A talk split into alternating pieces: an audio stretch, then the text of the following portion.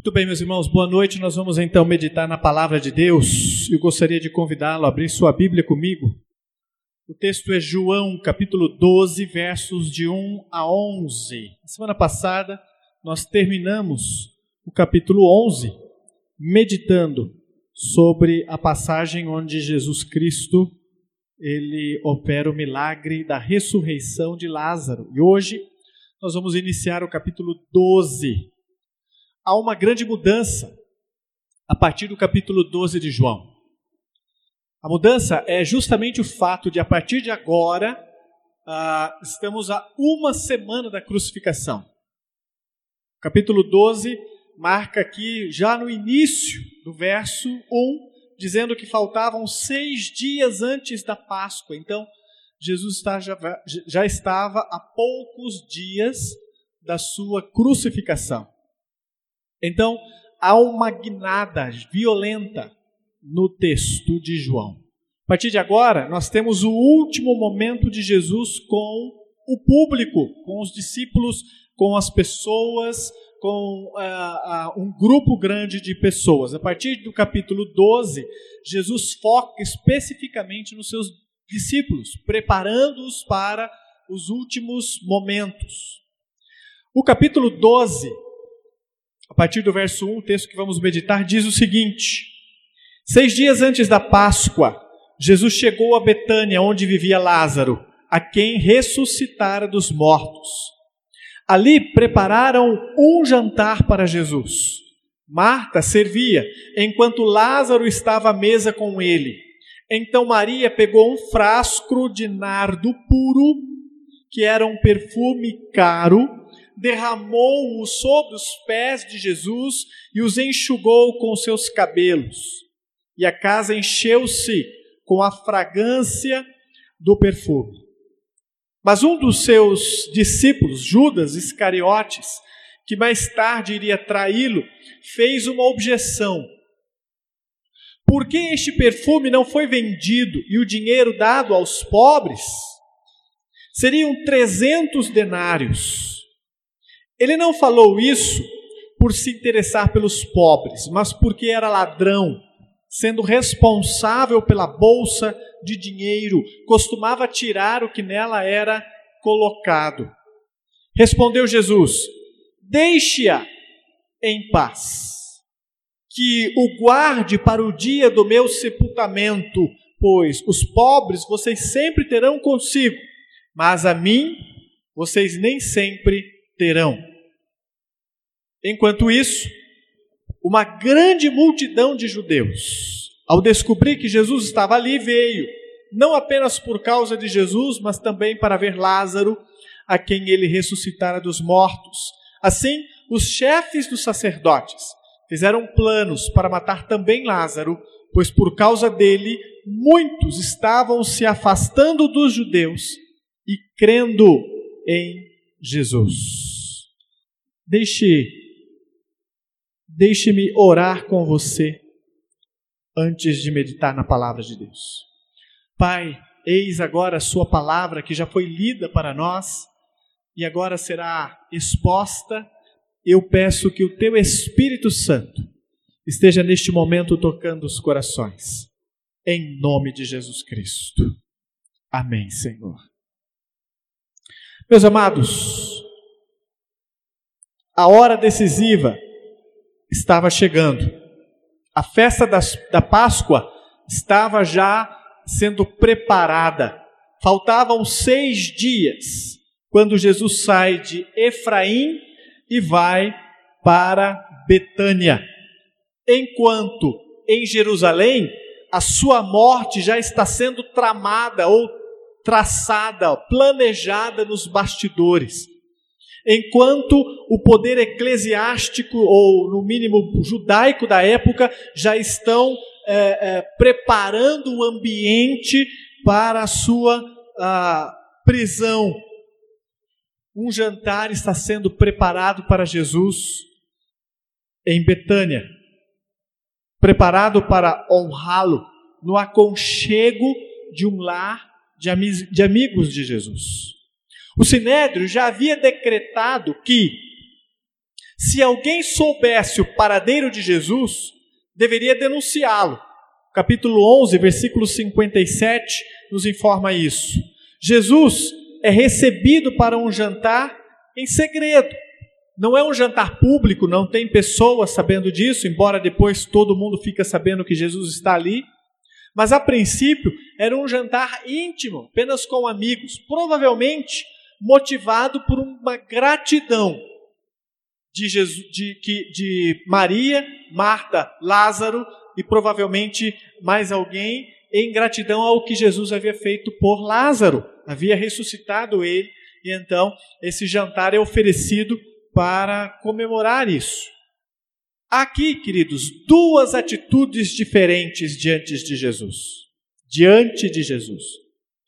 Com qual delas nós nos identificamos? Nós temos duas personagens aqui que claramente reagem diferente ao que está acontecendo no jantar.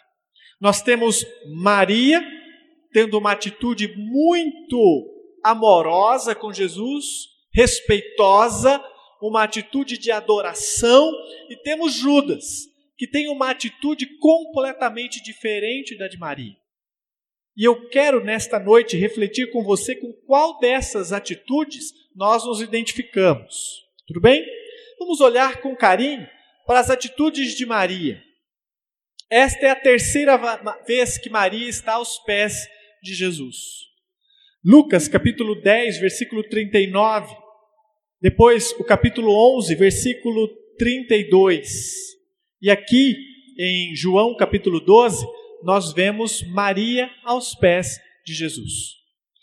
É, ela está sempre disposta a demonstrar por ele seu amor através dessa devoção, desta intimidade, dessa, desse desejo de estar próximo a Jesus, de estar aos pés, ouvindo, aprendendo com Jesus. Este é o hábito de Maria. Podemos dizer isso porque em três outras em três ocasiões ele fa, ela faz isso. Este episódio ocorre antes da Páscoa talvez na casa de Simão o leproso, por causa de Marcos capítulo 14, verso 6. Nós temos as duas irmãs aqui, Maria e Marta. A Bíblia diz que Marta, mais uma vez, expressa sua devoção a Jesus servindo a mesa. A Bíblia diz que ela está ocupada ali com o jantar, com as comidas que provavelmente ela preparou para Jesus, enquanto Maria está aos pés do Senhor, derramando um precioso perfume sobre a sua cabeça e enxugando os seus pés com seus cabelos. A avareza de Judas aparece neste momento. A devoção de Maria aparece ao fazer esses atos com Jesus e também aparece os atos de Judas, a avareza, o disfarce de amor que ele usa para, na verdade, saquear a oferta. A intenção de Judas está no dinheiro, no recurso, no material, enquanto a preocupação de Maria está com o espiritual, está com a expressão de amor por Jesus, expressão de gratidão, de carinho, de afeição, de devoção. Só aqui nós temos algo para pensar, meus irmãos. Quantas vezes nós não nos identificamos mais com Judas do que com Maria? Maria não se importa com dinheiro. Maria não está focada nas coisas materiais, ela está despendendo um enorme valor em expressar dessa forma seu amor a Jesus. Mas isso não importa. O que importa para ela é deixar claro que ela ama tanto Jesus que as coisas materiais são secundárias. Enquanto Judas não tem preocupação com a adoração a Jesus. Ele perde totalmente o foco da adoração de Maria e foca só num ponto. Que desperdício de dinheiro, que desperdício de recurso é esse que vocês estão fazendo aqui? Isso deveria ser vendido e o dinheiro dado em oferta aos pobres. Vale ressaltar que o gesto de Maria violou vários clichês culturais. Vale a pena destacar isso, vale a pena mostrar isso para nós. Ela ofereceu o seu melhor a Jesus, sem se importar com os protocolos da etiqueta e com as obrigações culturais. Que regras são essas que Maria violou? Primeiro, a sociedade esperava que, como mulher, ela estivesse servindo as mesas. Ela estivesse fazendo o mesmo que Marta estava fazendo. Os clichês culturais repousavam ou obrigavam Maria a estar servindo. Mas ela não está focada nisso. Ela despreza essa pressão social. Outra questão interessante: a Bíblia diz que ela toca os pés de outra pessoa em público. Isso também era algo considerado degradante. Ela não devia estar fazendo isso publicamente, muito menos no ambiente de jantar, à mesa, com pessoas convidadas ali. Ela está demonstrando mais uma vez que não se importa com essas questões culturais e sociais e está indo além na sua adoração a Jesus. Maria enxugou seus pés com seus cabelos, o gesto de soltar os cabelos em público era indigno para uma mulher no tempo de Jesus. Não podia fazer isso. Era, era algo grosseiro, não se devia agir dessa forma em público. Então, mais uma vez, ela não se importa com essas coisas. E outro ponto, o caro perfume que ela derramou sobre os pés de Jesus era um tesouro que as mulheres guardavam para suas próprias bodas. Elas guardavam este precioso bálsamo ou essa mirra para as festividades de casamento. Era um perfume caríssimo que era guardado para momentos muito especiais. Mais uma vez, ela não está nem aí com isso. Ela não quer desperdiçar este precioso momento de estar com Jesus dando o melhor. Mesmo quebrando todos esses paradigmas, o gesto de Maria, embora censurado pelos homens, foi enaltecido por Jesus. Ele o elogia, ele destaca a Maria, a atitude de Maria em público ali. E alguns destes destaques merecem ser trazidos para nossa reflexão aqui. Primeiro, versículo 3 diz que Maria deu a Jesus um frasco de nardo puro. Você tem noção do que era esse perfume? Esse perfume era produzido por uma folha seca e era uma folha que dava no, nos Himalaias, lá entre a Índia e o Tibete, lá na cordilheira dos Himalaias, tinha esse arbusto, essa planta, e estas folhas eram recolhidas, elas secavam, e com isso eles faziam este nardo, este, este, este extrato, este perfume, ele era caríssimo. O próprio Judas nos informa por quanto ele poderia ter sido vendido: 300 denários. Um denário era equivalente a uma diária de um trabalhador mais ou menos 150 reais hoje, né, a diária de um trabalhador. 300 dias de trabalho, quase um ano economizando para poder guardar o suficiente para comprar este, essas, essas, essas, esse, essa pequena quantidade de perfume. Então, Maria deu algo que era precioso, era algo que era o seu melhor Querido, quantas vezes você tem se esforçado para dar o melhor a Jesus? Quantas vezes você tem dado a Ele o melhor da sua vida, o melhor do seu tempo, o melhor das suas, dos, seus, dos seus esforços? Muitas vezes nós vemos pessoas dando a Jesus o que sobra. Eu dou os, o que sobra do meu ordenado eu dou o que sobra do meu tempo, eu dou o que sobra dos meus esforços, da minha energia, eu só sirvo a Deus quando sobra tempo. Maria não está pensando assim, Maria está pensando, eu quero dar a Ele tudo o que eu posso, o melhor, aqui e agora, porque ela não sabia quantas vezes ela ainda teria oportunidade de voltar a fazê-lo. Querido, você não sabe quanto tempo você ainda tem de oportunidades para poder demonstrar o quanto você o ama. Então esforce-se para fazê-lo do melhor agora. Dê a Jesus o melhor que você pode enquanto você tem. Não espere a velhice, não espere amanhã. Dê hoje, dê agora. Outro ponto interessante, ainda no versículo 3. Ela deu algo que foi algo que lhe custou muito, foi algo que foi para ela um enorme sacrifício. O gesto de amor e adoração de Maria foi público, espontâneo, sacrificial, generoso, pessoal, desembaraçado. Maria se recusou a dar ao Senhor algo que não lhe custasse nada. Você já viu essa atitude?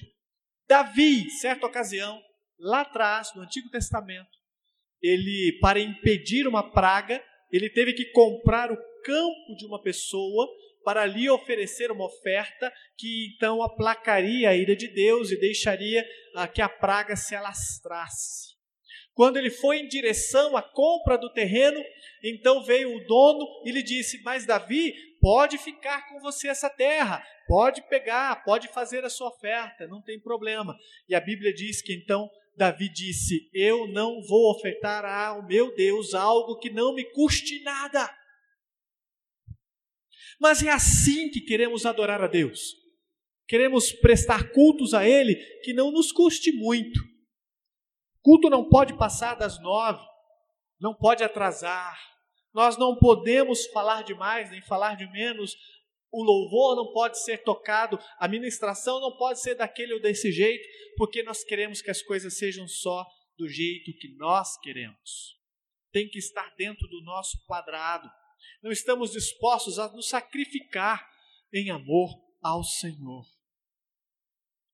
O amor, depois de dar tudo, só lamenta não ter mais para dar. Eu me lembro do, daquele filme, é, aqueles mais novos, mais novos aqui entre nós, talvez não lembre desse filme ainda, mas pesquise, vá atrás, é um filme lindíssimo, chama Listra de Schindler. É, uma, é um filme que se passa uh, reportando um evento durante a guerra, Segunda Grande Guerra, Segunda Guerra Mundial. E um homem, ele está comprando judeus e escondendo eles para depois livrá-los da morte. E no final do filme foi-lhe feita uma pergunta: Você se arrepende de estar fazendo isso, de ter feito isso? E ele diz: A única coisa que eu me arrependo é de não ter sacrificado mais para salvar mais vidas.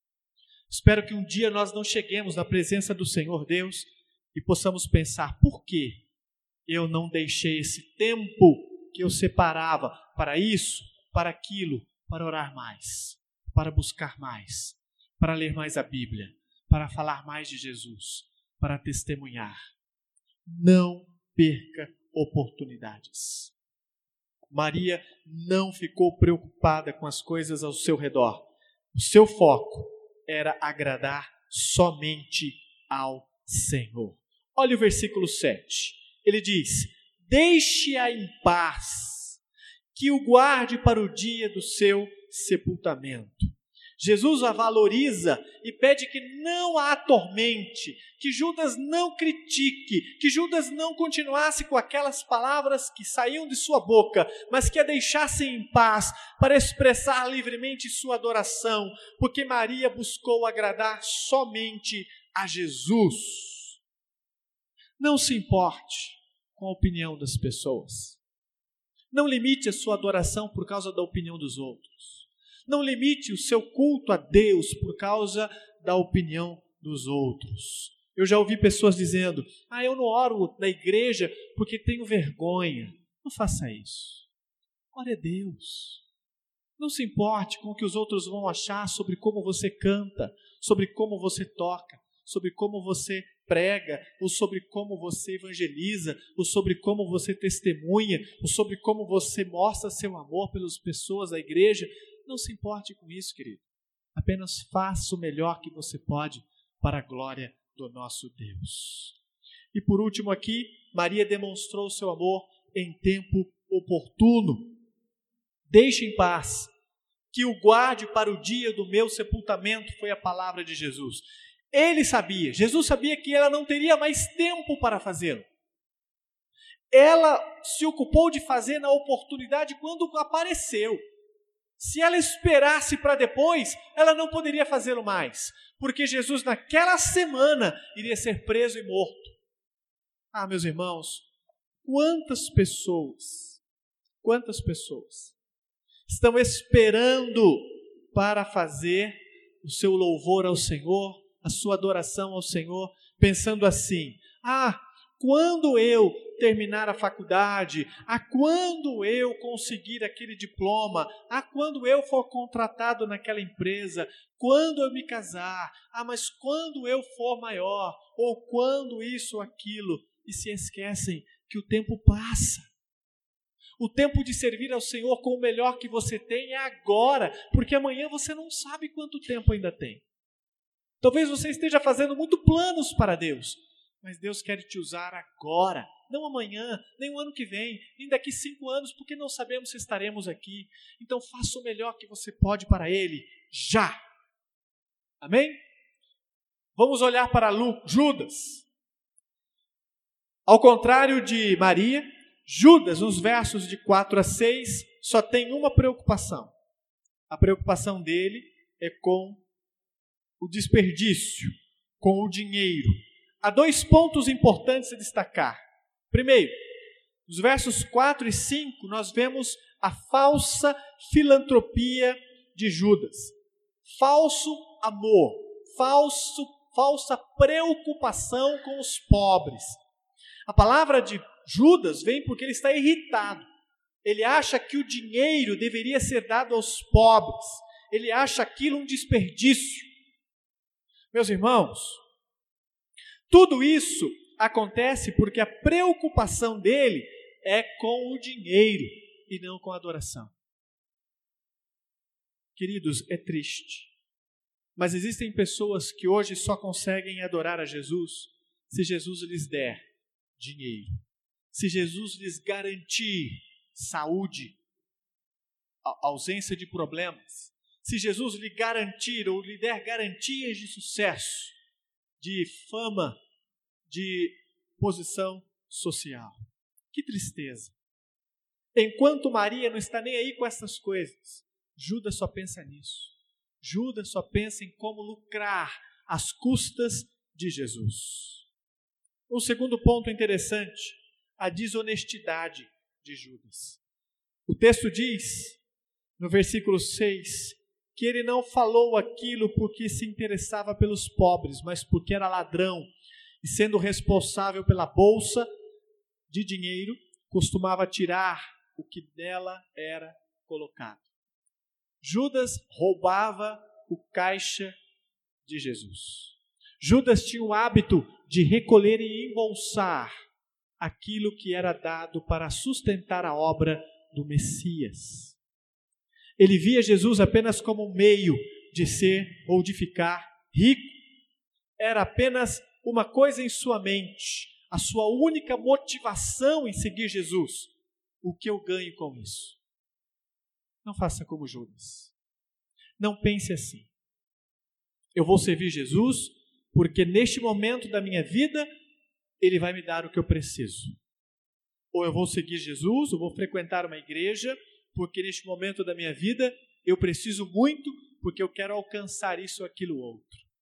Não faça isso. Não faça como Judas Iscariotes. Porque onde foi que isso o levou? O levou ao momento em que ele traiu Jesus e depois ele foi se enforcar, porque ele viu que ele desperdiçou a sua vida ao lado do Messias e o traiu por coisas materiais. Meus irmãos, eu quero orar com você nesta, neste momento. Para que você não haja como Judas e haja como Maria. Dê ao Senhor o melhor que você tem, o melhor que você pode. Feche os seus olhos comigo. Vamos orar ao Senhor. Deus Todo-Poderoso, em nome de Jesus Cristo. O Senhor conhece o nosso coração, Senhor. Sabes, ó Deus amado, como somos, como pensamos, como agimos. Sabes que precisamos, ó Deus, aprender com Maria a sermos é, completamente devotos ao Senhor, em amor, um amor sacrificial, um amor que é capaz de se doar, de se entregar, a despeito de qualquer coisa ao nosso redor, a despeito de quanto custe, mesmo que seja necessário um alto sacrifício, mesmo que seja necessário mudar planos, mesmo que, seja necessário deixar sonhos pessoais de lado, que nós sejamos como Maria, dispostos a dar o melhor agora ao Senhor. Senhor, e se houver alguém que ouve essa mensagem agora e está agindo como Judas, olhando apenas para aquilo que Jesus pode lhe dar, olhando apenas para o lucro, olhando apenas para aquilo que Jesus pode lhe proporcionar, a fama, sucesso, o dinheiro. Deus, em nome de Jesus, traga arrependimento sobre essas vidas agora, para que possam voltar seus corações em amor ao Senhor, totalmente. Nós oramos em nome de Jesus. Amém.